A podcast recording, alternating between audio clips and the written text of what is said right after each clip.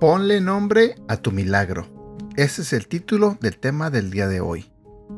Buenos días, ¿cómo estás? Mi nombre es Edgar y este es el devocional de Aprendiendo Juntos. Comenzamos una nueva semana y espero que esta semana estés entusiasmado.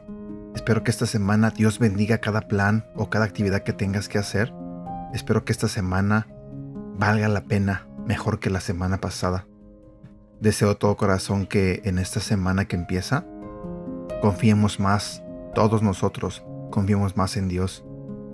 Así que, antes de comenzar con el devocional, haré una pequeña oración. Padre nuestro, que estás en los cielos, gracias por esta nueva semana que comienza. Gracias por ser bueno con nosotros, Señor. Gracias por amarnos tanto, Señor. Gracias por hacer milagros en nuestras vidas. Gracias porque tu presencia está siempre con nosotros. Y te pido, Señor, que en esta mañana, a través de este devocional, nos hables, para que podamos entender y comprender más tu palabra y podamos ponerlo en práctica.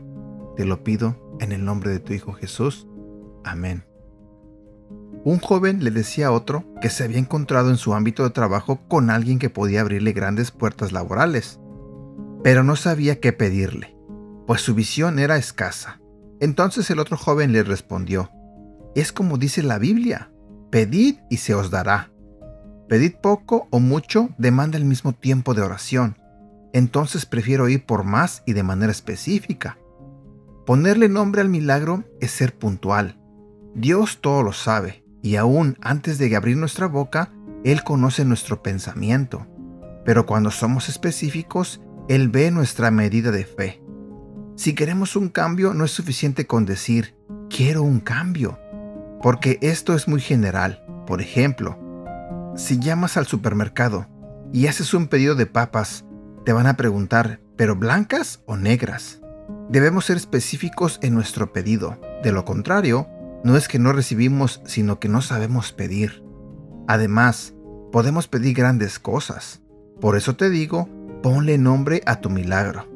La victoria es para quienes se atreven a dar pelea por ese milagro que esperan.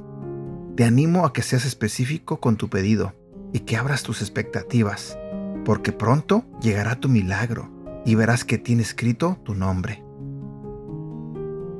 Versículo para recordar. Primera de Timoteo, capítulo 6, versículo 12. Pelea la buena batalla de la fe.